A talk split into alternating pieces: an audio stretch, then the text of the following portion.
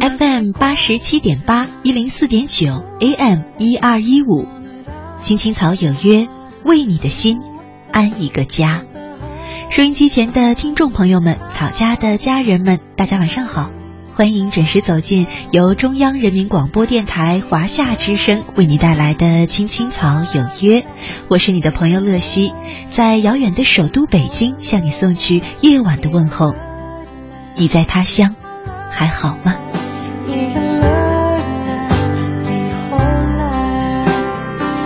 今天呢是二零一六年的二月二十号，是周日。我和大家一起走进的是草家每周日的身边的故事。那今天呢，到我们青青草有约节目当中做客的呢，是一位带着她新书而来的年轻的女作者娄小晶，来跟我们分享一种很萌的生活态度。好，那我们就赶快欢迎小晶来跟我们草家的朋友们打个招呼吧。哎，谢谢谢谢，呃，谢谢乐西邀请我来做这档节目。我们看到你新出的这本书。我觉得书名就特别有趣啊，叫《绝望一刻卖个萌》。其实绝望和萌是两种很不搭嘎的概念，对对对对对，可以说是相反的哈。对，人在绝望的状态下，觉得连笑都笑不出来了，还怎么卖个萌啊？对，其实这本书，嗯，它的这个题目是来自于我这本书中，嗯，曾经写过的一篇专栏的题题目。嗯，但是呢，大家都觉得这个题目很有意思，以及这篇文章很有意思，所以呢，我就把这个拿来做整本书的标题。然后这篇文章呢，其实讲的东西是说，我们在生活中，就像你说的，会遇上很多很很绝望的时刻。这些时刻呢，有大有小，有的呢，嗯，大。到比如说高考失利，大到比如说在工作中不顺心，然后呢小呢也有小到比如说同样是嗯我们排队，比如说买火车票或者是买月饼，买什么这种很抢手的东西，你发现你排的那个队永远都是最长的。就我发现经常会有这种经历，我就经常有这种经历，我总认为我排的队永远都是最长的。我不知道这个是不是一种心理作用啊，但是总就会让你觉得。或者是我每次到地铁站，我要坐的那个方向的地铁一定是正要关门的状态，就是我也是经常遭遇这种人生，觉得好绝望啊。其实我是觉得绝望这个事儿呢，呃，可能你几年遭遇一次，也可能一天遭遇四五十次，就是看大家的心态。其实绝望这件事情，最后就是，呃，说到底还是你认不认为这件事情它是一件呃特别惨的事情。然后我觉得其实，嗯，慢慢来呢，我。就发现，嗯，就是其实我的这个。从小到大的经历啊，也不是很顺，几年一次的绝望也经常遇上，几乎反正每几年就得绝望一次。比如说可能高考没有太考好啊，或者是在工作上，嗯，我以前嗯做记者，但是可能你会发现大家会更希望你来嗯，就是写专栏，而不是比如说做财经报道，因为他可能认为你在专栏方面更有潜力，那么你在报社里面可能就会是一个边缘人。嗯，然后其实这种嗯在职场上有一点不得志的感觉，我相信。可能大家多多少少也也都能感受到，也可能曾经都体会过。嗯，所以呢，但是我是觉得，就是无论生活给你带来什么样的境遇，其实你还都有可能，嗯，说服自己，就是我我换一个角度去看这个问题。比如说，我高考其实当时是想去，嗯。北外去学这个阿拉伯语，去当战地记者，或者是去学日语，因为我想就自己能亲耳听懂动画片儿。我的这个想法很简单，好像学日语的人想法想法都是这个，对，就没有人真的就是是因为要做中日友好交流，是为了要做中日友好 交流，大家就是因为从小呃在。电视前面看动画片看太多了，然后但是呢，其实是没有太考好，所以擦线进了这个经济，我们的商学院去学经济。然后我也是一个文科生嘛，其实呃，你要说数学有多好啊，真的没有。当时想学语言也是因为不用再考数学了，但是现在遭遇到就不仅要考数学，还要考级别比较高的商科数学。然后所以呢，其实呃也不是说自己兴趣所在，嗯，所以其实那几年就就就有会每天去上课的时候。时候都会觉得不是很开心，嗯，然后会觉得我不就没有很就是没有很强的这种驱动力，嗯，然后但是呢，我觉得可能嗯，慢慢的嗯，就是所以有时候也上课看闲书，下课打游戏啊，也曾经在绝望的时候就是有这种算是消极的反抗，就是说我我上课看闲书，下课打游戏，当然经也也积攒了很多打游戏的技巧和看闲书的这种嗯这种这种方法，嗯。但是慢慢的你会发现，如果你试着去也去听一听这些课，然后并且其实也是有很优秀的老师，然后呢，你去听一听商业到底是怎么一回事儿，然后并且你也许把自己就是放宽哦，那我想那我多了解一点，所以我就订了一本杂志叫《第一财经周刊》，现在还有，我就从我的饭钱里省出来订了这本杂志，是因为我觉得他把商业报道写的。很好看，就是比如说他帮你挖掘，嗯，星巴克背后的故事，以及宝洁，比如说他会卖肥皂，他会卖洗发水儿，他每个产品线他是怎么做营销，他是怎么在我们平常逛的超市里面堆起堆头的呢？他这个堆头背后其实，嗯，要溯源到，可能要溯源到他整个美国，整个嗯全球战略的这样的一个梳理，所以你会觉得哦，其实，嗯。你如果敞开心思去想，哎，其实这件事情有它有意思之处，然后不比看懂动画片儿要差很多。然后，我觉得可能你慢慢的就去任何接受这件事情，接受现实，就是我接受我已经来学商商科了，这个这个现实，你会发现其实，呃。接受它，并且找到自己喜欢的方式去切入，比如说看一本有趣的杂志，嗯，然后以自己能接受的方法，这件事变得就有意思多了。所以后来我就呃，在写专栏的时候想到这个话题，就是其实我们每天或大或小，嗯，都会有一些不开心的事情。我们有时候呢，如果情绪不太高的时候，我们就会觉得这是一个绝望的时刻。对，然后，嗯。其实这种情绪会会其实蛮影响我们的，就是当你陷在这种情绪里的时候，可能很多决定、很多做法都是有一点点变形的。嗯，就是当我不开心的时候，那我可能呃我的课也不好好上，我的这个考试也过不了。其实你就恶性循环，恶性循环，你是陷在自己的情绪里了，你是现在对这件事情把它当成绝望这个这个认知里了。我觉得，比如说你。举个例子，比如说失恋，嗯，就有的时候那种绝望，是你觉得我再也遇不上一个这么好的人了，这么好的人了，对，我失去了一个一个多么好的事，我的人生完蛋了，嗯，就是失恋的时候，我觉得这是很普遍的想法，我也肯定也经历过这样的事情啊，就是会觉得完蛋了。那你现在情绪里的时候，你觉得完蛋了，但是如果。你想象一下，比如说我现在 free 了，我的这个这个可选择的这个这个男孩子更 大了，我洗个头，化个妆，出去嗯参加一个聚会，我觉得可能就是一点点行动，一点点角度的转变，就哪怕只是一个行动，哪怕只是一点点小的这种念头，就是我洗个头。嗯，或者我我出个门，或者我哪怕我我我去买件衣服，就是一个小小的念头，让你转变对这件事情的看法。嗯，我觉得就是像樱桃小丸子说的，就是活着总会有好事发生的。就是这些事情，嗯，在你陷入绝望之后，你可能嗯。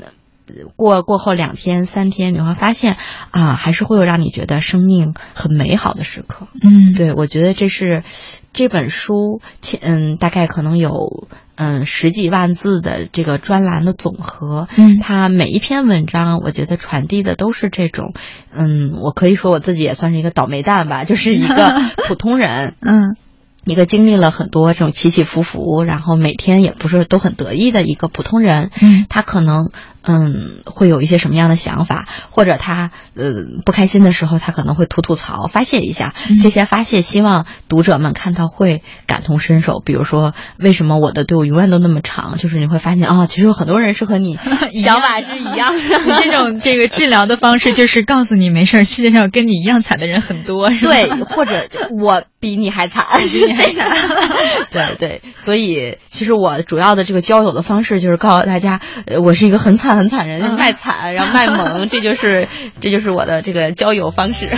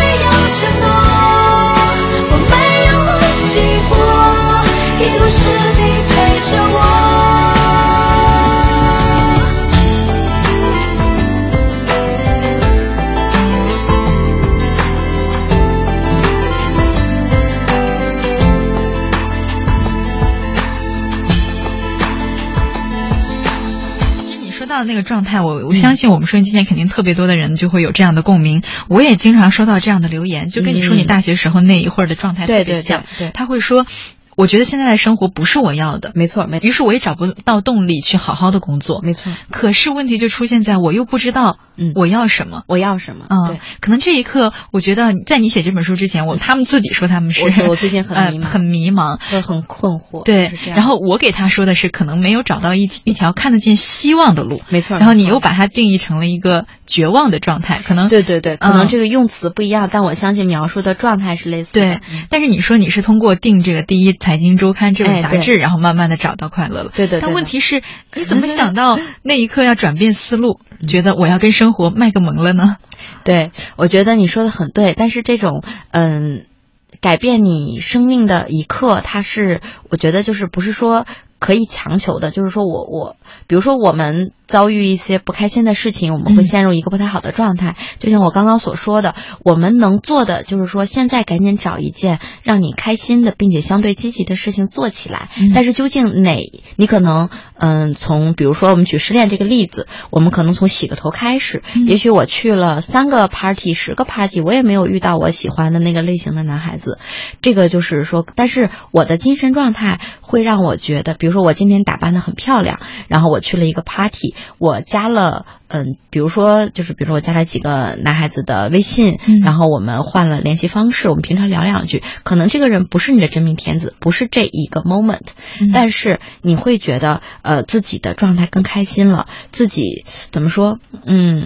因为就是当你觉得自己开始把这个状态释放出来的时候，你整个人轻松下来的时候，那个结果那个 moment 可能不重要，你已经开心起来了。但是我相信啊，就是当你美了，当你。嗯，有信心了。当你这个整个人就是很平和、很愉悦的时候，这个好的事情它应该就会在不远处。反正我个人的经验是这样的，就是可能你你你振作起来，未必立马就会给你回报，甚至是也许给了你，但是你目前还没有发现这个事情是回报。但是总有一天，呃，我我是觉得总有一天你会意识意识到你所有经历过的事情的意义。就像其实这本书，嗯。里面的这些文章，它并不是说我我当时做的时候，我也并不是说我在写这些专栏的时候，本着出书的目的，或者我认为这个就是我的一个目标。我写的每一篇文章都青史留名，每一个调侃，每一个可爱的这个段子，它都是有意义的。其实我当时写的时候，有时候也也不是很开心，因为总觉得自己还是要做严肃的这种商业的报道，然后要做更。就是怎么说呢？要要成做大事，要就是长出息。我觉得其实这种状态可能大家都是能理解的。对，我要做大事，我要做。重要的事儿啊，我要做核心的事儿啊，我我不能再在这儿年复一年，然后日复一日的写段子了。我以前是觉得我就是一个段子手，因为我每我写作的状态也可能跟大家讲一讲，就是我每周定了一个主题，比如说我这周写过年，年快要到了，但是呢离放假还有很长一段距离，大家都撑不住了，我可能就讲一讲，我说啊就是撑不住了，然后撑不住的表现，比如说已经开始刷这种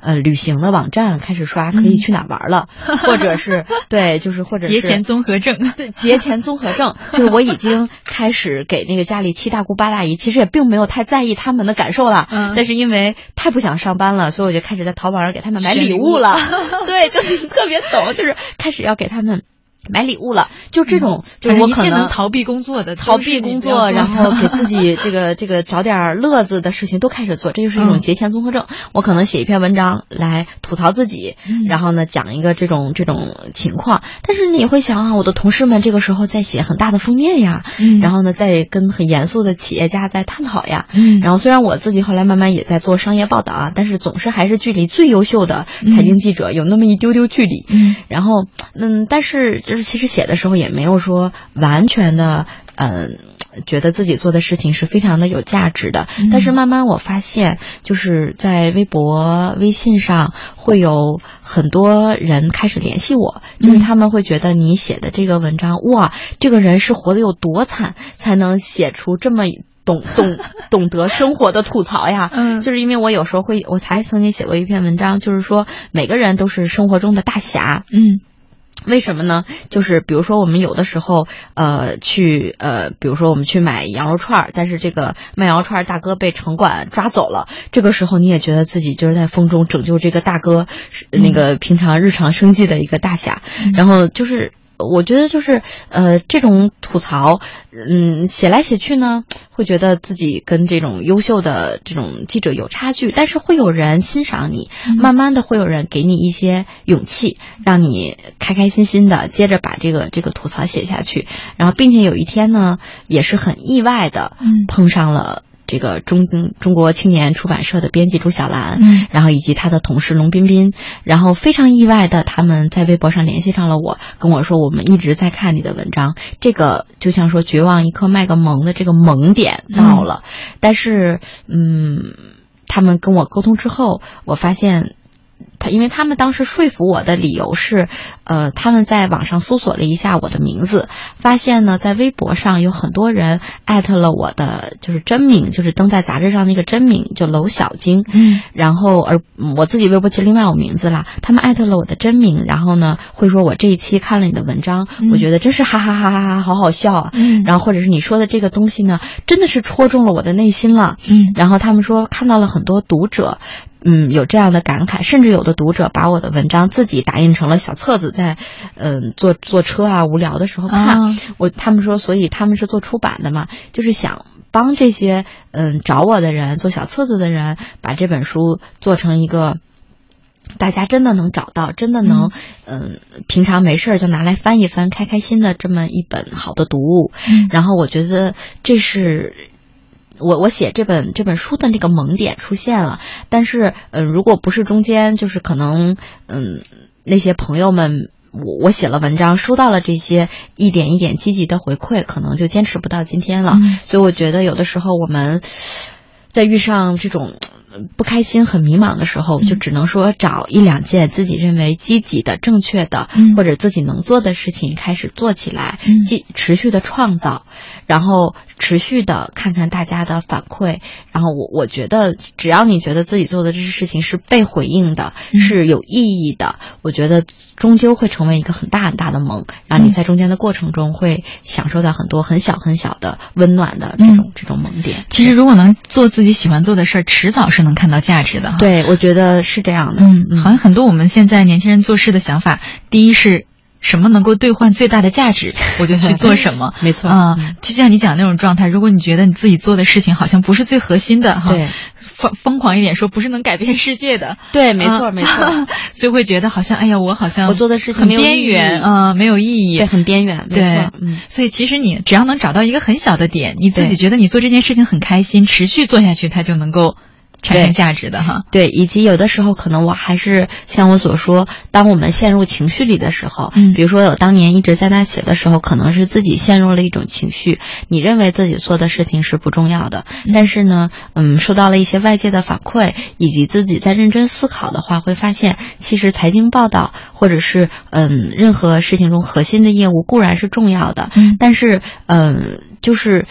换一个角度，比如说我看到我读者的这个来信，换一个角度发现，哦，原来我做的事情也是重要的。嗯，就有的时候我们对于什么事情是核心，什么事情是重要的，可能是听了太多别人的想法。对，就比如说我当时进这本杂志，因为它是一本业界最优秀的财经杂志，所以呢，呃，你受到的影响是，就是你觉得只有写出。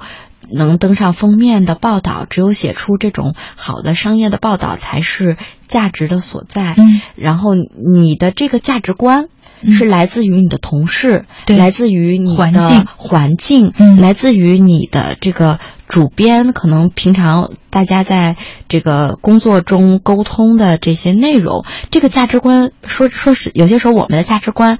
不是我们自己的，是的，不是我们内心就是真正完全就是，也许不是特别特别认同，只是说，比如说你父母跟你说，你你只要，比如说只要考上某某大学，对，就是成功的了；只要找到某某职位，只要赚到某某数数额的钱，你就是幸福成功的了，你就是有意义的人，否则你就是不如邻居家的某某某。就是其实这这个价值观其实是我们每。每个人心目中的一个价值观都是被塑造的，嗯，然后有的时候你是陷在那个价值观里，所以你陷入了绝望，嗯，然后但是如果你自己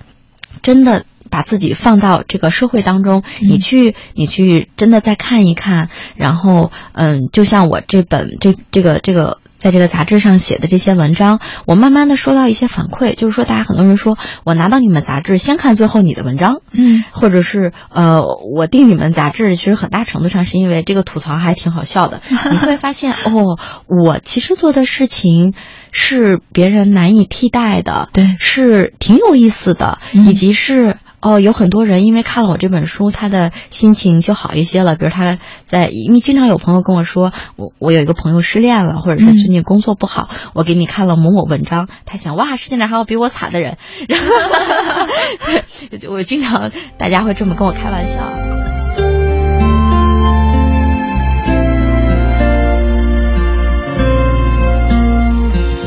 仔细的看着破光中。清晰的倒影，是另一个自己，它属于我最真实的表情。不愿意生活中掩饰真心，敷衍了爱我的人的眼睛。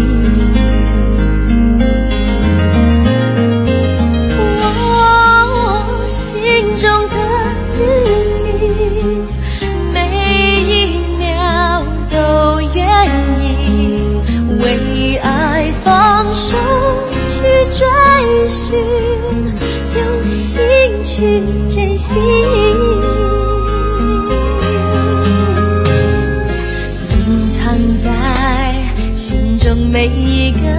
真实的心情，现在释放出去。我想要呈现世界前更有力量的、更有勇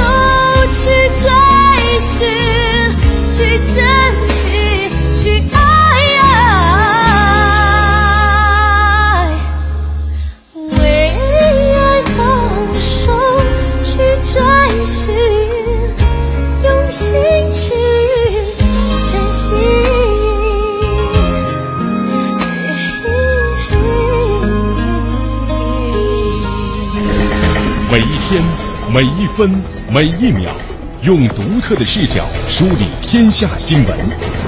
用质朴的语言品味文化岭南，用动听的音符奏响华美乐章。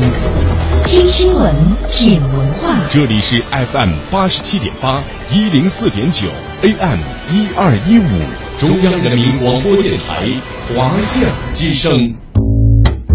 您正在收听的是。青青草有约 fm 八十七点八华夏之声欢迎您继续收听。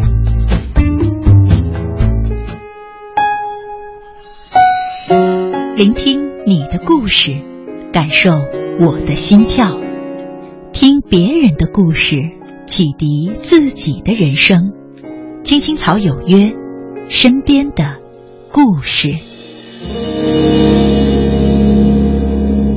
回来，亲爱的听众朋友，你现在正在收听的节目呢，是由中央人民广播电台华夏之声为你带来的《青青草有约》，我是你的朋友乐西。今天呢是周日，和大家一起走进的是草家每周日的身边的故事。来到我们节目当中做客的呢，是一位萌萌哒女孩小金，带着她的那本萌萌哒的新书《绝望时刻卖个萌》，来跟我们分享一种萌萌哒的生活态度。那我们就继续来和小金聊一聊如何。在绝望时刻卖个萌，哎，我慢慢的才发现，其实有的时候绝望或者是迷茫这种状态是自己强加给自己的，嗯，就是是有可能，比如你觉得没有达到父母的期望，没有实现老板对你的期望，没有呃或者没有完成自己内心给自己设定的一个标准，但是有些时候这些事情是，嗯，就是可以不要太着急，可以。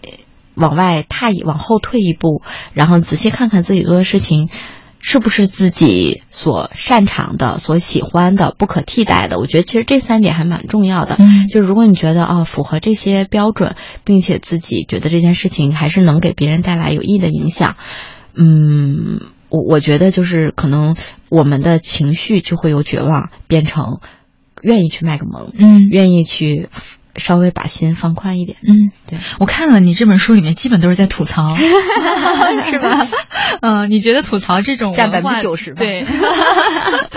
你平生活里面也是这样吗？你如果遇到什么惨的事儿，或者就是自己身上的惨事儿，就很先吐槽一番，是吗？对对对，就是，嗯，我不知道这个，我不知道大家信不信星座啊？我我还是觉得经常拿这个事情来讲我自己，因为我是一个水瓶座的，嗯，一个星座的人，那个。呃，就这个星座人呢，就据说他的特点是比较像外星人，就是对对对，就是看到这个世界上发生了什么事情，会有一点点就觉得。呃，在观察你们地球人的生活方式，这种感觉就是有些时候我们看的事情有点惨，这个是我吐槽的大部分。但这个惨主要是发生在我和我的朋友们身上，亲身经历的惨，我拿出来调侃一下，讲一讲不开心的事情，让大家开心一下。对，还有一种呢，就是这个世上发生的荒谬的事情，就是比如说，嗯，我经常在这篇文章中提到，比如说，嗯。以前就是大家会说，比如说需嗯强行的要求，比如说网络的这种实名制啊，然后这种推动啊，或者是你会看到一些很不可思议的事件，然后你觉得哇塞，这都行，就挑战了你的认知的这个这个，反正挑战了你固有的这种价值观，你就觉得哇，我三观。重组了，就这种事情也是我经常拿来吐槽的部分。就有时候生活中，我们比如有时候也会看一些社会新闻，嗯，有一些嗯比较大的事情，就像我刚刚说的，比如说互联网的实名制啊，嗯。这种比较大的话题，或者有一些小的，比如说，呃，冬天来了，但是时尚博主呼吁我们千万不要穿秋裤啊。对啊，就是也有这种小到这种这种话题，然后你就总觉得，what 那个不穿秋裤，这个都真的冻出了老寒腿，谁来负责？就这世上会有很多我们老就是老实人被这个舆论忽悠、受到欺骗的这种事件。比如说小时候老师跟我们说，那个你好好学习呀，不要谈恋爱呀，然后呢。这样就才是一个好宝宝啊！然后结果你大学一上大学，你就发现这世界完全不是这样的，以及就是嗯，就是你你你一直在被忽悠。就是我们的这个这个呃，遭遇了很多很其实，比如说大人说假话呀，然后或者这个世界上一些奇怪的荒谬的社会现象啊，这种事情我也会经常拎出来。就像那个告诉国王他没有穿衣服的那个小孩一样，我觉得我就扮演了这个角色。就人家说人间不拆，你就扮演了一个我就把它拆，我 就把它拆一下。对，所以我看到你这个书里面啊，其实是很多生活上的一些细碎的片段的感悟啊，别人可就会可能就会问了，我们。其实都生活在一样的世界，怎你有这么多要吐槽的点？有一双发现的眼睛，怎么来的呢？呃，对我，我其实这个问题，我我也在思考，就是我总觉得同样的事情发生了之后，我我内心，我不知道大家平常上哔哩哔哩这样的网站吗？就是我内心的弹幕简直可以把屏幕都呼上了。我我我也在思考，我不知道这个是是这如果这算天赋，好像也不是没有什么用，好像是一种没有什么用的超能力啊。我觉得就是同样的事情，嗯，我看到之后，我内心的吐槽简直都要喷薄出屏幕了。就是无论什么样的事情，可能我觉得。一个新闻人可能还是锻炼出了一些观察力，嗯，就是其实好的新闻报道，大家会发现，嗯，比如说我写，我们开玩笑，大家都知道，比如说我写一篇马云的报道，你真正愿意看的是说，比如说马云笑了一下，马云翻起了一本书，马云喝了一杯水，其实这样的细节是可以给一个呃。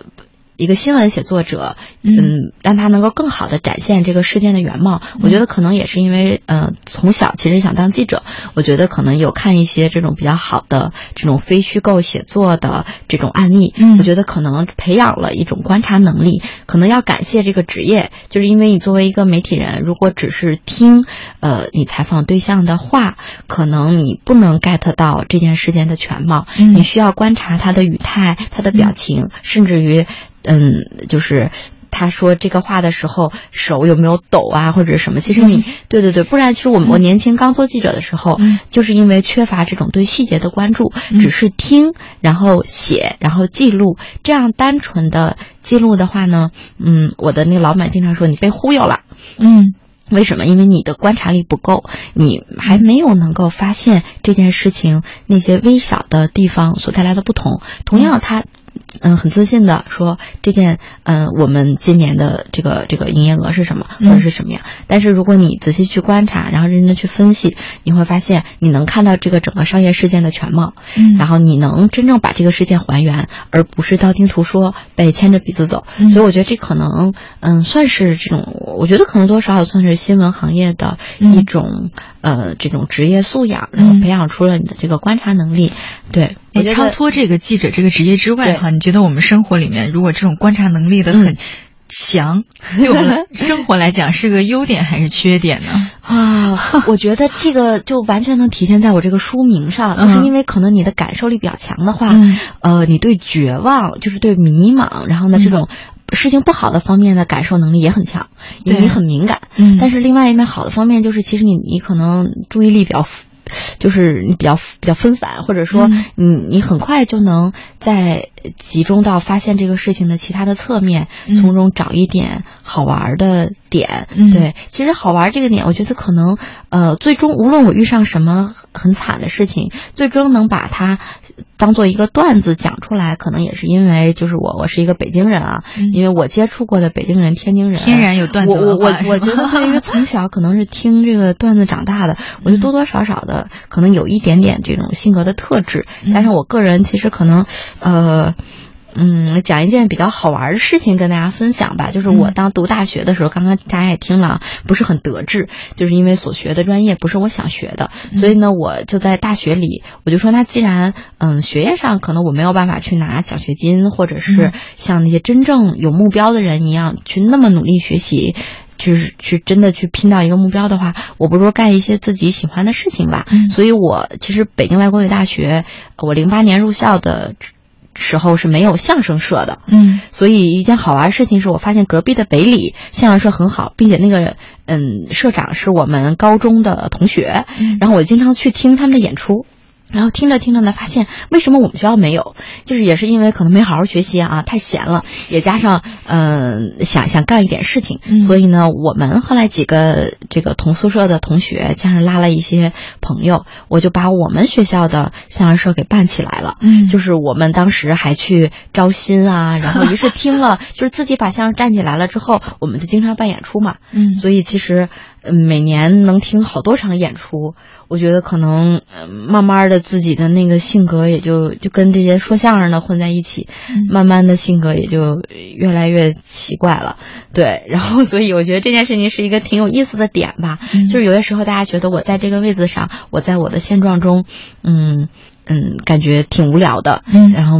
感觉无无力，没有地方可以使劲儿，嗯，感觉无计可施，嗯，然后但是可能从你自己喜欢的东西入手，对，就可以做一些不一样的事情，然后我这些事情也会。以正能量的作用，我相信当时我做相声社也不是说为了赚钱或者是博名声。你说一个相声社女社长没有什么名声啦，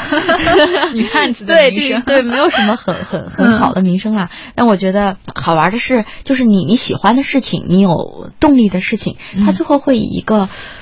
好，我我我个人认为是好的好的方法回回到你身上，嗯，就是你感兴趣的事情，你用心去做。然后其实当时也很不容易啊，因为几个女孩在那个招新的时候围着操场一圈摆摊子讲相声，根本没有人听啊，嗯，很是很抓狂的。然后一一度也想就撤了摊了，我们不招了，我们今年就走了。这件事也不是很快乐，也不是说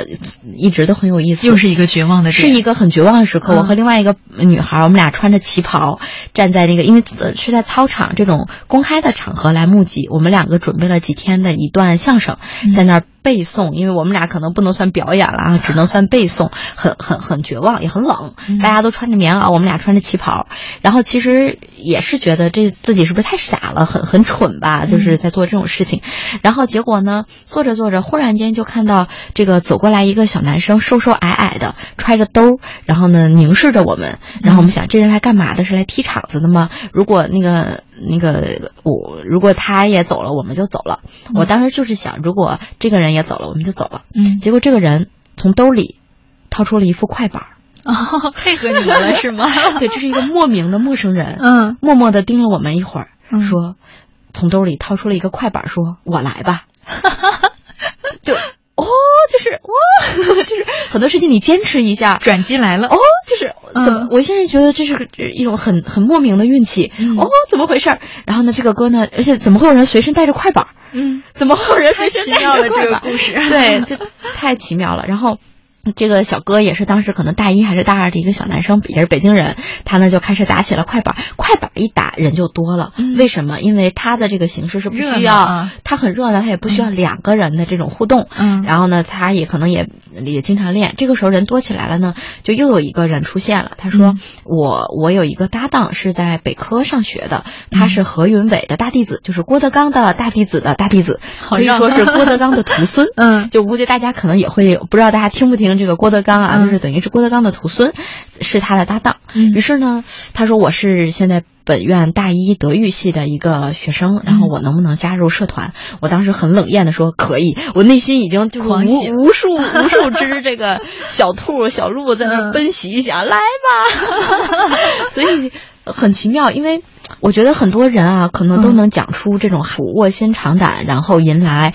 转机的故事，我可能天生性格大条，我不知道我的这个从小到大很难讲出说我我我苦尽甘来的故事，我我个人觉得都是运气好，或者说是我不知道算是可能比较大条或者什么原因，反正我我觉得身上也有像我这样活着的人，就是就是所有惨的故事被你讲出来都特好笑，对。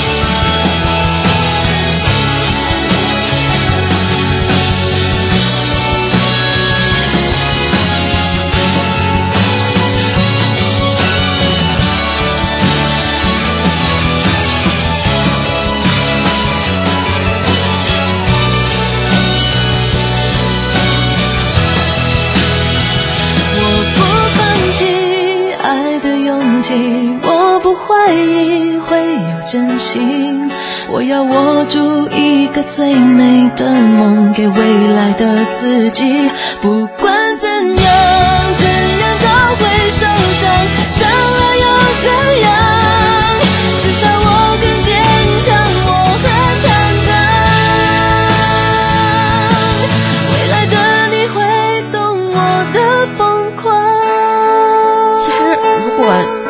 真的去把我的履历看一遍的话，就是比如说，无论是高考失利，还是说职场上曾经有过不顺利，以及嗯也失恋过，这是肯定的，嗯。就是肯定也经历过每一就是大家都经历过的事情。我也相信，其实我也是就是一个一个很惨很惨的普通人，嗯。但是可能好处是可能心比较大条一点，然后以及可能嗯我我还是能发现一些这种惨的事情背后好玩的事情，所以呢，我就把这些事情给记录下来了。我觉得以我，毕竟他大家都觉得好笑。我每次把我的惨的故事讲出来，大家都觉得超好笑的话，我不如就以这种专栏的形式写出来。那你比如说，你可能跟我经历过同样的惨，你看一看，发现哦，其实也蛮好笑的嘛。如果能，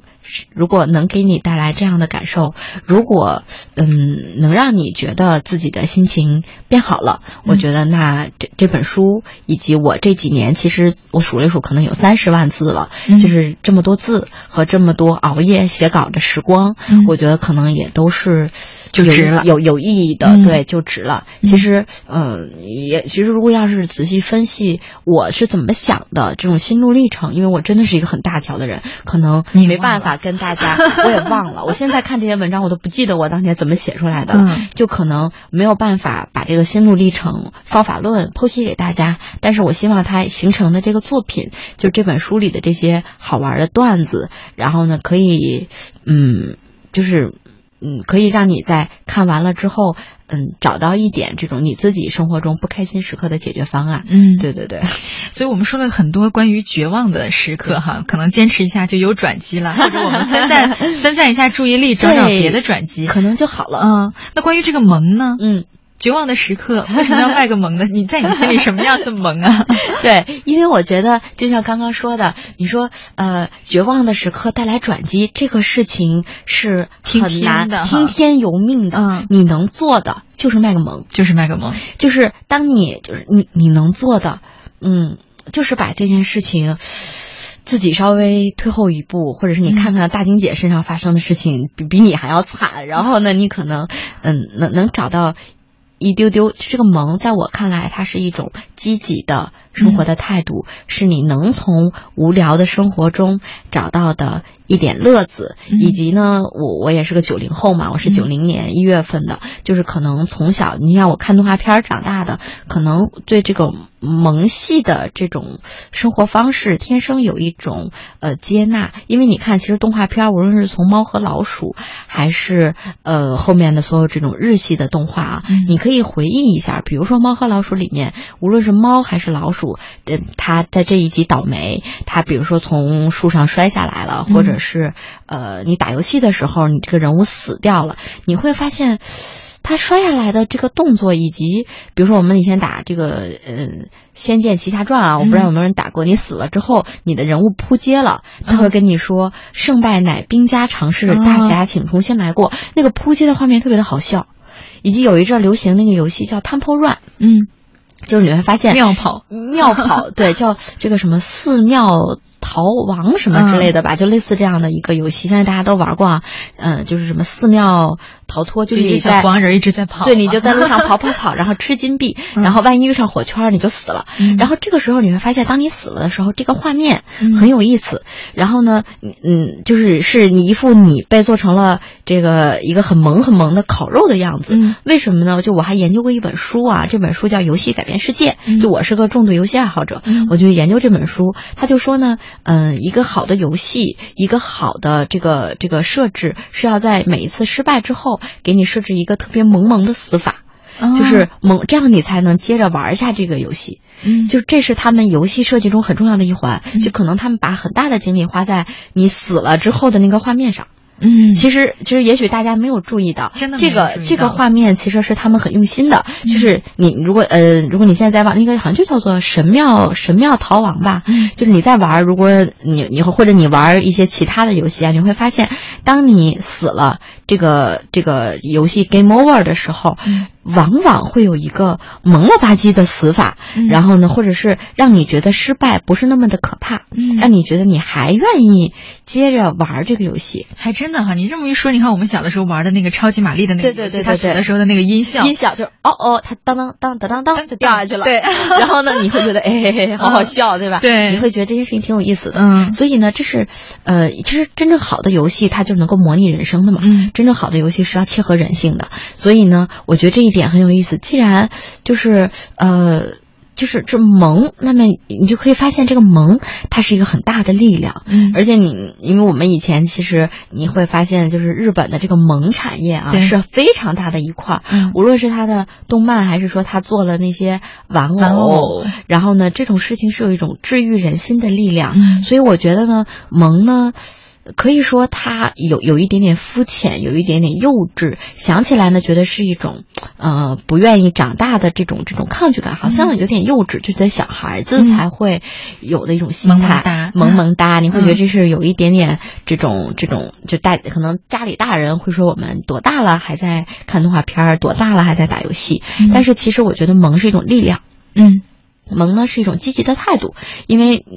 迎迎来曙光与否，就像你刚刚所说，听天由命。但是我愿意卖个萌，我我愿意对世界吐个舌头，或者是跺个脚，我继续往前走，这是你自己的人生态度。以及呢，我觉得萌是一种治愈的力量。就是为什么就是我们在疲惫的时候，愿意去微博上看看小猫、小狗。对对，其实因为我们每个人都活得挺不容易的，然后呢，其实有很多绝望的时刻。然后这个时候呢，你看一些这种呃没有没有竞争感，然后呢。天真无邪、开心的事情，会让你重新找回这种每天开开心心生活的一种勇气。所以，其实我也希望，就这本书它是一个萌物。然后呢，因为我它的设计现在大家看不到啊，其实它的设计是很萌的。它这个《绝望一呃一刻卖个萌》这本书上面有很多的小脸儿，你可以看它的书封上很多的小脸儿，然后他们有哭的，有笑。但是你把书封摘了，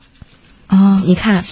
就只剩下一个萌萌的 小笑脸，所以这个设计也是很萌的。就是呃，我们会我们每天的情绪可能会经历起起伏伏，像这本书的封面一样有哭有笑。但是呢，我希望呃多多少少的能给你留下的还是一些开心的记忆。就像这本书你看完，然后呢你笑过了，你可能记住一两个好玩的段子，愿意去跟朋友分享，给你留下一种。开心、快乐、嗯轻松、无压力，其实这也是这本书它本身的它本身的特质。嗯，对，所以我也觉得哈，如果收音机前要是有朋友觉得此时此刻自己人生还挺灰暗、挺绝望的，不妨可以来看看小金这本书，看看一个比你还惨的人现在依然萌萌哒的活着。对，就。超级有生命力的萌萌哒的活着，对不？嗯，这我觉得也也是一种很很好的很好的力量，生活态度啦。好，那也谢谢小静今天来我们这儿做客，和我们分享你这个萌萌哒的生活观，也祝你这本萌萌哒的书可以大卖啊。